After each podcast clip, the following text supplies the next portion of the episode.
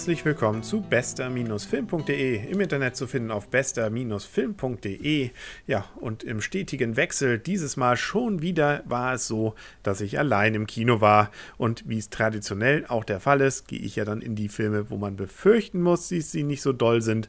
Und auch hier hat sich's wieder bewahrheitet. Konkret geht es um den Film Die Legende von Ankh und eigentlich waren die Voraussetzungen dafür gar nicht so schlecht. Nämlich Regie zum Beispiel hat gemacht Night Shyamalan. Ich weiß nicht genau, wie man ihn ausspricht. Ihn kennt man aber zum Beispiel auch von einem der großartigsten Filme der letzten Zeit, nämlich von The Sixth Sense. Den hat er gemacht also eigentlich einer, der weiß, wie es geht. Ja, trotzdem hat es nicht so richtig hingehauen. Auch an der Schauspielerbesetzung hat es nicht unbedingt gelegen. Da haben wir zum Beispiel einen der Hauptdarsteller. Das ist der gleiche Hauptdarsteller, der auch schon bei Slumdog Millionär die Hauptrolle hatte. Konkret heißt der Herr übrigens Dev Patel. Zumindest lautmäßig jetzt so ausgesprochen. Von der Thematik auch eigentlich nicht völlig verkehrt der Film, ist nämlich Fantasy. Das ist ja hier und da durchaus gern mal gesehen im Kino und teuer war auch noch. Also eine gute Mischung, um den Erfolg von Herr der Ringe nachzumachen. Nur geklappt hat es nicht. Sehr schade. Obwohl auch hier eine Trilogie geplant war und auch vielleicht noch in die Realität umgesetzt wird. Denn die Legende von Ankh war sogar leidlich erfolgreich in den USA. So gesehen kann es also sein, dass ihm nicht das gleiche Schicksal droht wie zum Beispiel dem Goldenen Kompass. Ein Film, den ich übrigens gar nicht so schlecht fand, aber andere Geschichte. Kann man ja auch nachschlagen bei bester-film.de.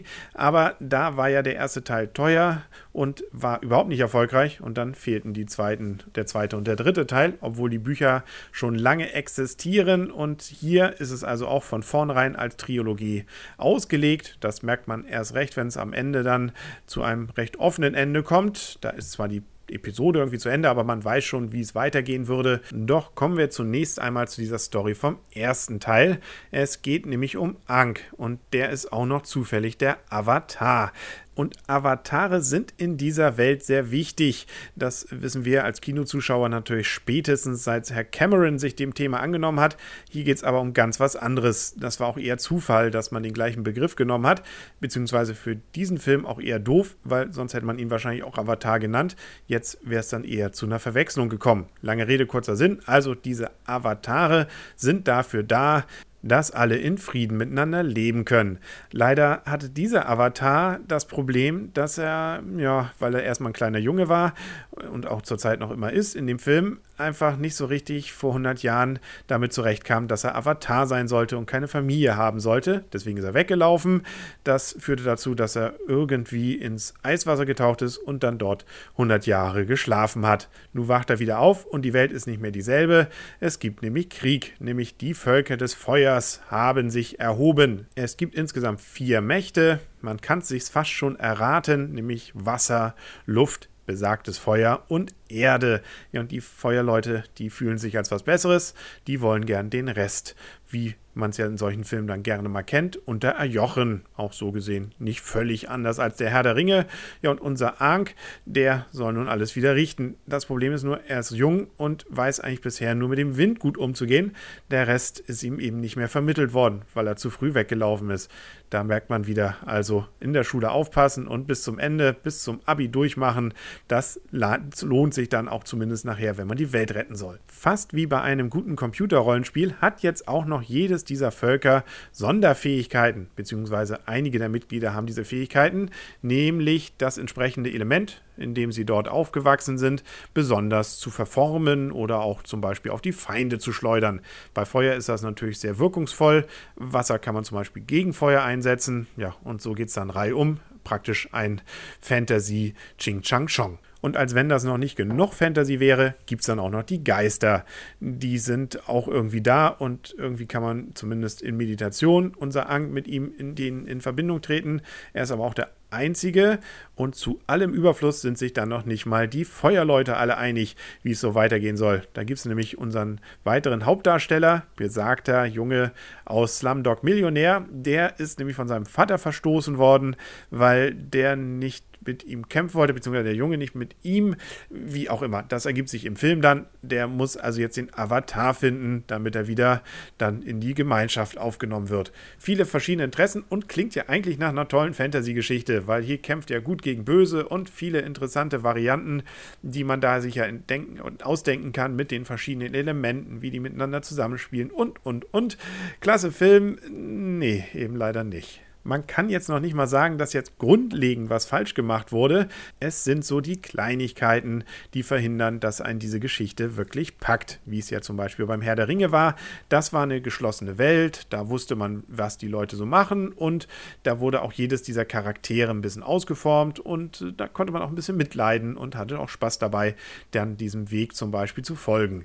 Das ist hier eben nicht. Da springt man von Ort zu Ort hier beim Geheimnis von Ankh und dann sind es auch noch ziemlich platte Dialoge. Bestimmte Sachen sind einfach durch dieses Gehetzte nicht mehr so richtig verständlich. Ja, das schon, aber nicht so richtig nachvollziehbar. Das wirkt so eben eher wie so Level an Level beim Computer aneinandergereiht.